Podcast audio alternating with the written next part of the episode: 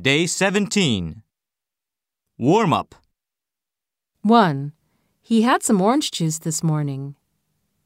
2. She just told me to call when I came home. 3. I'll take it to the supermarket.